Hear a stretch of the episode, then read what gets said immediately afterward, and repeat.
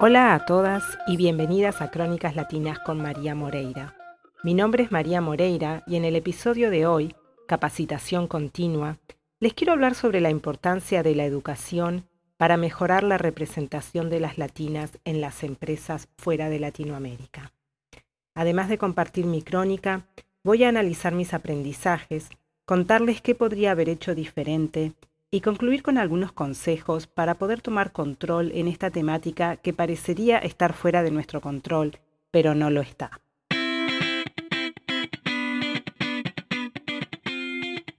Crónicas Latinas nace en un mundo donde los contenidos empresariales y de liderazgo están principalmente en inglés y dirigidos a una audiencia masculina, donde el principal actor es el ejecutivo blanco en su rol de dueño o directivo empresarial. Crónicas Latinas está aquí para romper ese molde y hablar en español sobre temas de liderazgo que nos interesan a las latinas y no al machote que continuamente consigue todo lo que aspira con la mitad del trabajo que nos lleva a nosotras.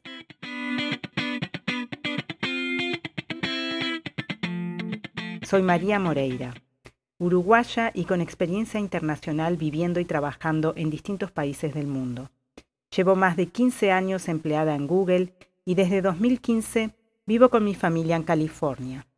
En cada episodio hablo sobre mis experiencias como latina fuera de Latinoamérica. Comento ejemplos vividos en carne propia, comparto aprendizajes y también incluyo consejos basados en mi experiencia. Te puedes suscribir de forma gratuita en Spotify y Apple Podcasts y así no perderte ningún episodio. Bienvenidas a Crónicas Latinas.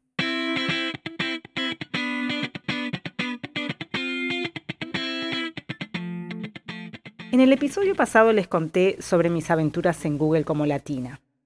Recordarán que mencioné que según la consultora McKinsey, en todo Estados Unidos las latinas solo ocupan el 1% de los cargos ejecutivos, a pesar de que los latinos representan el 19% de la población del país. Otro dato que compartí fue que en Estados Unidos en 2022 Google contrató un 2.6% de latinas, o sea que de cada 100 personas contratadas, menos de 3 fueron latinas. Estos datos son publicados por Google cada año en su informe anual de diversidad. Durante mi crónica les conté que en Google hay diversas iniciativas para mejorar la representación de grupos como nosotras y que claramente estamos subrepresentadas. Comúnmente se dice que las latinas en este tipo de empresas somos una minoría, y en mi opinión esto se debe en gran parte a que cuando se busca talento es difícil encontrarlo. Por eso quiero centrar la crónica de hoy en la capacitación continua como forma de aumentar nuestras oportunidades laborales en trabajos que requieren estudios específicos o incluso estudios universitarios. Obviamente que la baja representación de latinas en empresas fuera de Latinoamérica también tiene que ver con la discriminación en los procesos de selección y muchas veces en cómo se nos trata cuando ya estamos dentro de la empresa. Pero sobre la discriminación tenemos poco control, sobre todo cuando se trata de corregir sesgos en procesos de selección de personal y nosotras somos aspirantes a esos trabajos, o en procesos de evaluación, y quienes discriminan tienen un cargo jerárquico más alto que el nuestro cómo influenciamos sobre esa discriminación cuando estamos claramente en una posición en desventaja. Por eso quiero hablar sobre la otra parte que impacta la representación y es la capacitación, es esa, esa otra cara donde las empresas cuando quieren buscar talento de grupos subrepresentados, en este caso de latinas, les cuesta encontrarlo porque en muchos casos no tenemos la capacitación necesaria. Entonces, eso es lo que está en nuestro control. Y esta es una opción que nosotras tenemos, que nosotras podemos controlar, en la cual podemos tomar acción para poder revertir esta tendencia. Que vaya a hablar de este tema no quiere decir que esté negando de que además la baja representación se debe a la discriminación. Está tan fuera de nuestro control que me parece que es mejor hablar sobre las cosas que podemos controlar. Según datos publicados en octubre de 2023 por Pew Research Center, en el año 2021, el 7% de los latinos en Estados Unidos mayores de 25 años tenían un diploma universitario. Esta cifra es mucho mayor en comparación al 4% del año 2000. O sea que hubo un gran aumento entre el año 2000 al año 2021. La cantidad de latinos en Estados Unidos con diploma universitario pasó de ser el 4% al 7%. Sin embargo, este 7% sigue estando muy lejos del porcentaje de población latina que vive en Estados Unidos, que es el 19%. Es decir, que el problema de representación para los latinos está también muy presente en las universidades.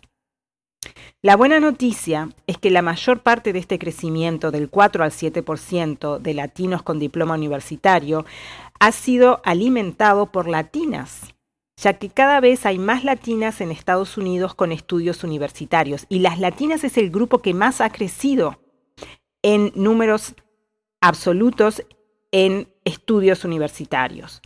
Tenemos la otra cara de la moneda, que indica que igual queda mucho por recorrer, porque si bien la tasa de crecimiento es mayor en las latinas que en cualquier otro grupo, cuando miramos los números absolutos, las mujeres latinas con estudios universitarios en Estados Unidos estamos a la cola en comparación con las demás mujeres que viven en Estados Unidos.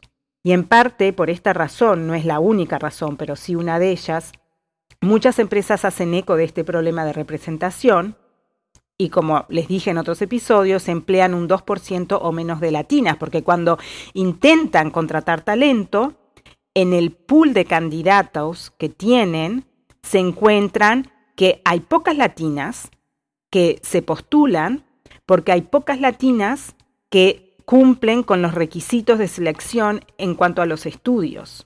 No es la única razón. Ya dije anteriormente que la baja representación también se debe a la discriminación. Pero la educación está en nuestro control, chicas, y por eso quiero enfocarme en esto.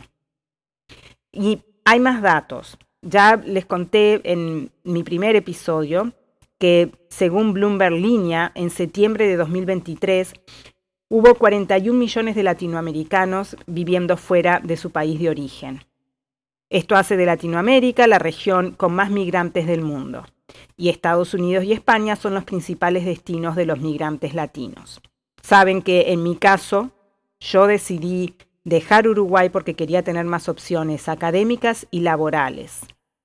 Y en las dos décadas que llevo fuera de Uruguay, me he encontrado con muchas latinas que emigran principalmente por razones económicas. Tienen una motivación diferente a la que tuve yo y en el país de destino se enfocan más que nada en trabajar. Y la realidad laboral es que para poder avanzar en nuestra carrera necesitamos estar continuamente aprendiendo. Por eso quiero hablar sobre la capacitación continua, la importancia de estar siempre aprendiendo, más allá de la motivación que nos haya llevado a emigrar, a dejar nuestro país. Una vez que nos establecemos en el país nuevo, tenemos que buscar formas de seguir capacitándonos. Entonces quiero empezar con mi crónica. En mi familia, mi abuelo materno no tuvo la opción de estudiar. Mi abuelo paterno tampoco, pero tenía un oficio y aunque no tenía estudios formales, estudios universitarios, sí tenía una capacitación y tuvo una carrera, pero mi abuelo materno no. Y la prioridad que él tuvo para sus hijos, tuvo cuatro hijos, mi mamá tenía una hermana y dos hermanos, la prioridad de mi abuelo fue que sus hijos estudiaran y se enfocaran también en el deporte. Y siempre les inculcó estos valores, la importancia del estudio y la importancia del deporte. Algo, la verdad, no, muy común para una persona que no tuvo esa oportunidad. Así que en mi casa, yo también soy una de cuatro hermanos, igual que mi mamá. Mi mamá eran dos y dos, yo también somos dos chicas y dos chicos. Y en mi casa no había opción de no estudiar. No importaba si faltaba el dinero, que muchas veces faltaba. Todos tuvimos que terminar el secundario e ir a la universidad. Tuve esta ventaja de que nací en este tipo de familia, que me enseñaron desde muy chica la importancia de capacitarse, la importancia de estudiar, también la importancia de hacer deportes. Y yo entiendo que a veces no tenemos, no nacemos con esta ventaja. Y, no, y yo no sé por qué.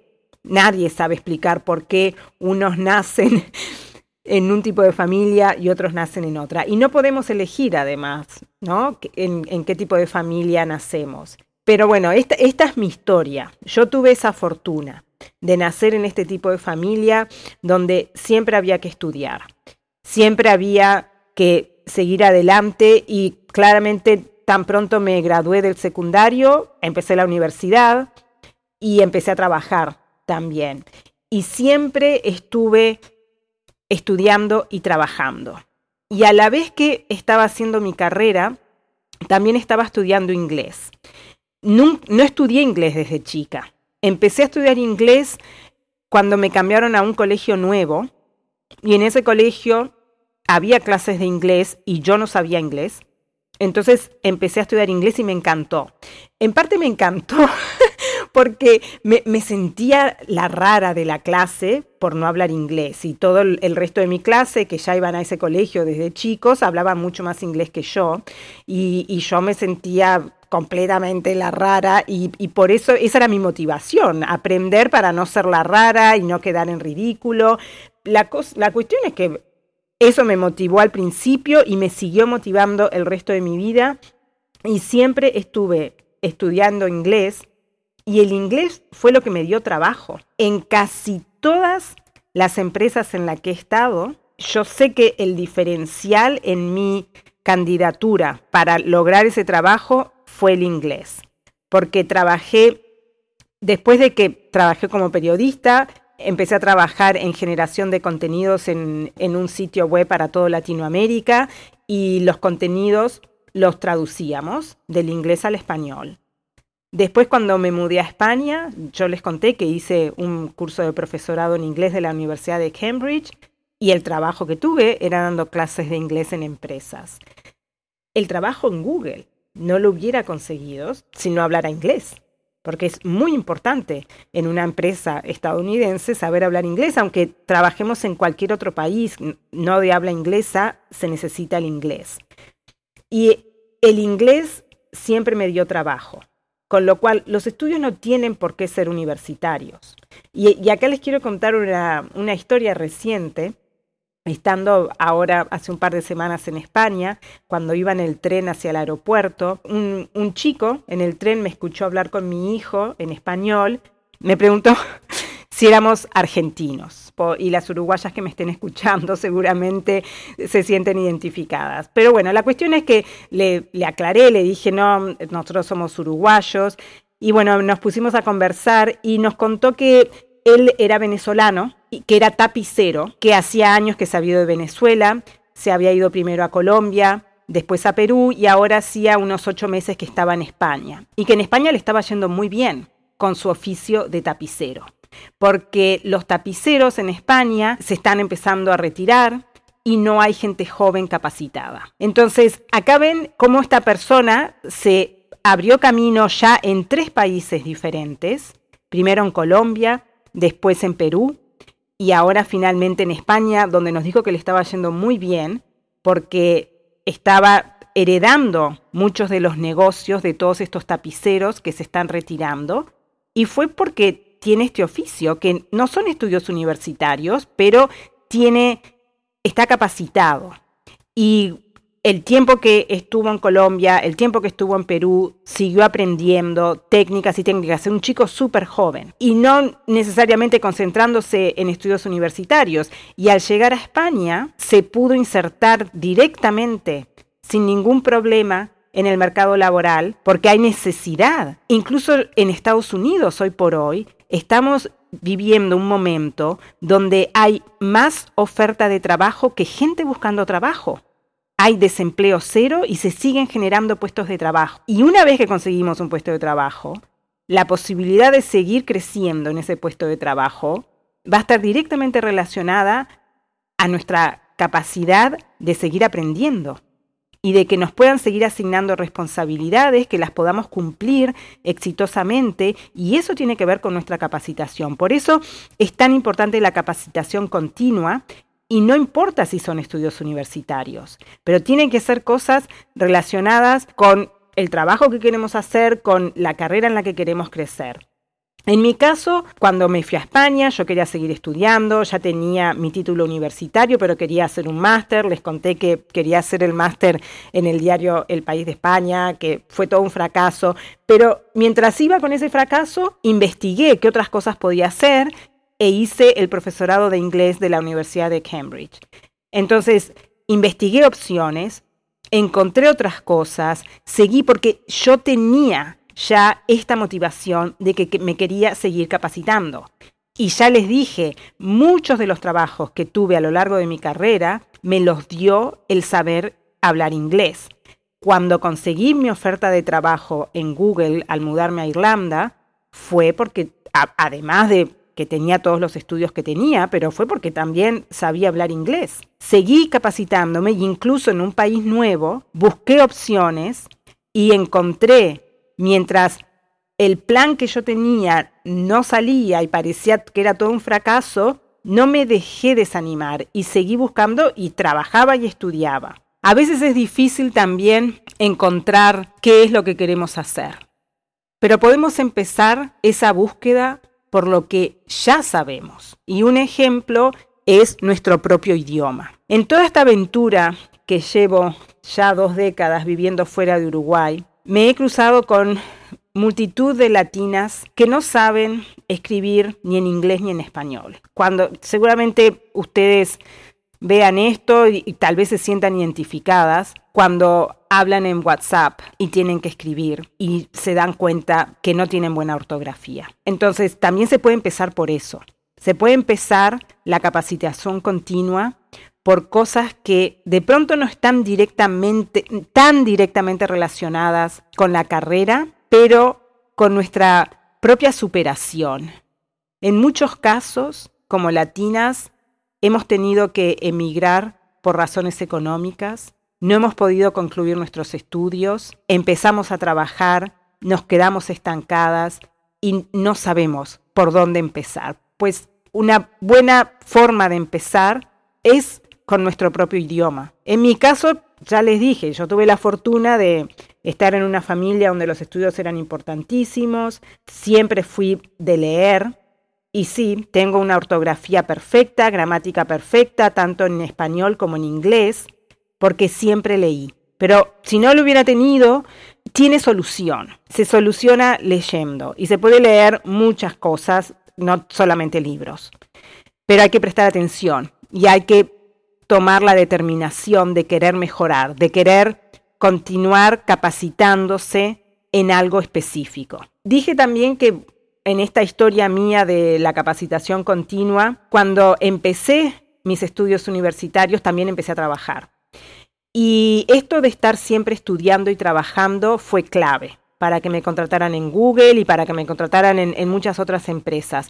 Porque cuando uno, estudia y trabaja, se, ve ya en, el papel, en el currículum, el esfuerzo que una persona está haciendo por superarse. En vez de concentrarse únicamente en el trabajo, no, una quiere seguir capacitándose. Y no importa si la capacitación es formal, yendo a clase todos los días después del trabajo, o si es un curso online que lo hacemos una vez a la semana, no importa.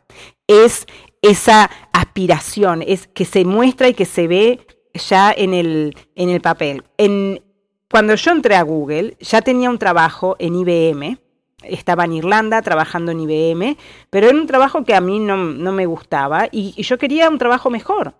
¿Y qué hice? Aunque tenía un, un buen trabajo en IBM, seguí buscando, porque quería superarme. Y muchas de mis colegas en IBM, que eran de España, estaban en IBM por meses y a veces años. Y se contentaban con eso porque sentían que no iban a poder superar eh, ese trabajo. Y no es así, no es así, hay que seguir buscando, hay que, hay que invertir, ¿no? Porque es un esfuerzo. Mientras uno está trabajando, y este trabajo en IBM era un trabajo que no era nada fácil, pero bueno, hay que invertir y, a veces nos ponemos excusas y no. Hay, hay que saber fijarnos metas y comprometernos y, y tratar siempre de superarnos. Y a veces nos pasa que estamos muchos años trabajando ya dejamos los estudios y nos parece que volver a estudiar después de tantos años de haberlo dejado va a ser imposible. Y no es así, la edad no importa. No importa, hoy por hoy el mercado laboral es muy dinámico y si aprendimos a llevar la contabilidad a los 30, 40 años, no importa. Nos van a contratar igual para hacer un trabajo en la parte contable. No importa la edad y hay que animarse. Y hay opciones.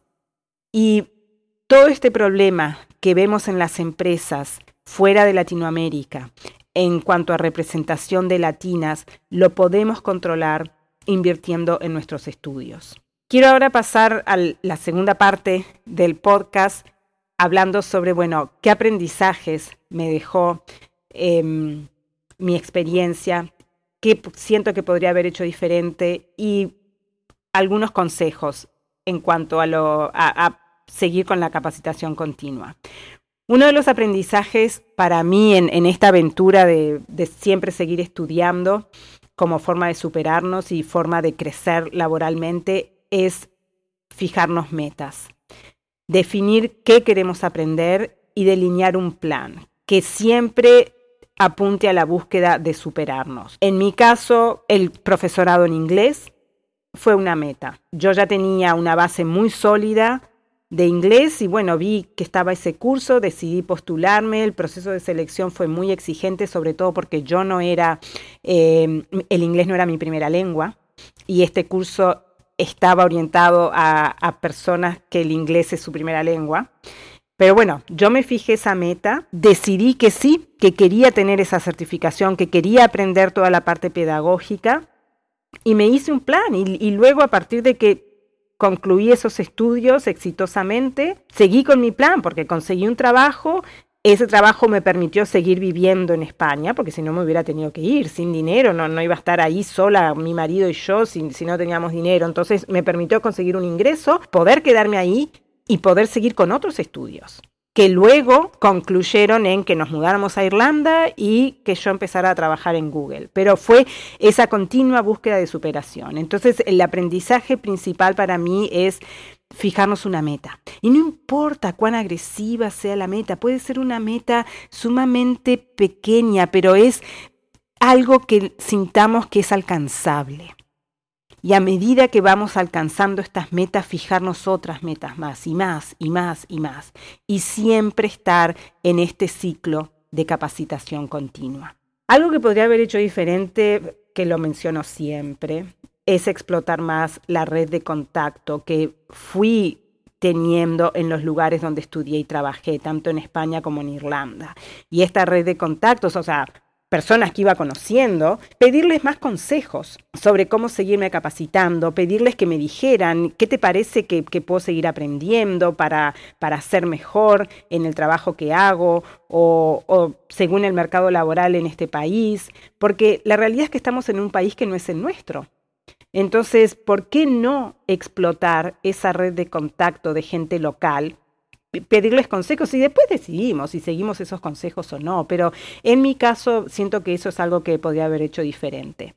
Y por último, un par de consejos es que, bueno, nunca hay que abandonar la búsqueda por superarse a una misma, nunca es tarde para aprender cosas nuevas y siempre tenemos que aspirar a más y creer en nosotras mismas. Les repito, cuando me mudé a Irlanda, trabajaba en IBM, tenía un trabajo que para todas las demás chicas que estaban alrededor mía estaba bien, era un buen trabajo, pero no, yo quería más, aspiraba a otra cosa. Y entonces seguí buscando trabajo porque quería algo mejor. ¿Cómo empezar? Hay que preguntar a nuestros contactos locales. Hay centros de estudios para adultos, hay opciones para estudiar de noche en este país. Además, un consejo, nunca dejar de leer y estar informada sobre lo que ocurre en el mundo y en nuestra comunidad. Y si no saben por dónde empezar, pues elijan cualquier periódico que les guste y generen el hábito de leerlo todos los días. A través de la lectura se mejora muchísimo la ortografía, se mejora muchísimo cómo nos expresamos. Y estas son cosas claves cuando estamos buscando trabajo. Hacen la gran diferencia cuando nos van a dar más responsabilidades. Y somos personas que ah, nos sabemos expresar, que si somos articuladas en, en, cuanto a, a, lo que decimos, a lo que hacemos. Así que en resumen, sí, les empecé esta crónica con algunos datos y está claro que los números no están en nuestro favor, pero podemos controlar ciertos factores que influyen en la representación de latinas en las empresas fuera de Latinoamérica. Y la principal arma es la capacitación continua. Tenemos que lograr influenciar esos números. Los números que tengo son los números de latinos en Estados Unidos, pero no me queda duda que en países como España, que es el otro país a donde la mayoría de los latinos emigramos, los números son iguales. Hay baja representación con respecto a la población latina de latinos en empresas. Y en parte es porque no estamos capacitados. En otra parte es porque hay mucha discriminación. Pero bueno, ¿qué es lo que podemos controlar? Podemos controlar nuestra capacitación. Y ese es el arma que tenemos. Podemos empezar hoy mismo y generar la rutina de buscar superarnos continuamente. Ya les conté en otro episodio que entre las tantas cosas que hago en Google, también entrevisto candidatos para mi equipo y otros equipos, y ya he entrevistado a cientos de personas. Y les puedo decir con total autoridad que cuando me contrataron en Google Irlanda fue porque vieron mi búsqueda por superarme. En mi currículum se veía a una latina que terminó su carrera en Uruguay y se fue a España, donde siguió sus estudios a la vez que trabajaba, y después se fue a Irlanda en búsqueda de más. No importa la edad, Nunca es tarde para seguirnos capacitando y esta es la mejor arma para influenciar el gran problema de representación que tenemos las latinas en las empresas fuera de Latinoamérica. Esto es todo por hoy. Muchas gracias por acompañarme. Espero que hayan disfrutado de mi crónica y que se animen a contactarme y dejarme sus reacciones y preguntas a través de comentarios no se pierdan mi siguiente episodio donde compartiré algunas anécdotas sobre mi experiencia teniendo hijos fuera de mi país y cómo navegar la maternidad sin tener a la familia cerca y trabajando tiempo completo. Crónicas Latinas es creado y producido por quien les habla, María Moreira. Hasta la próxima.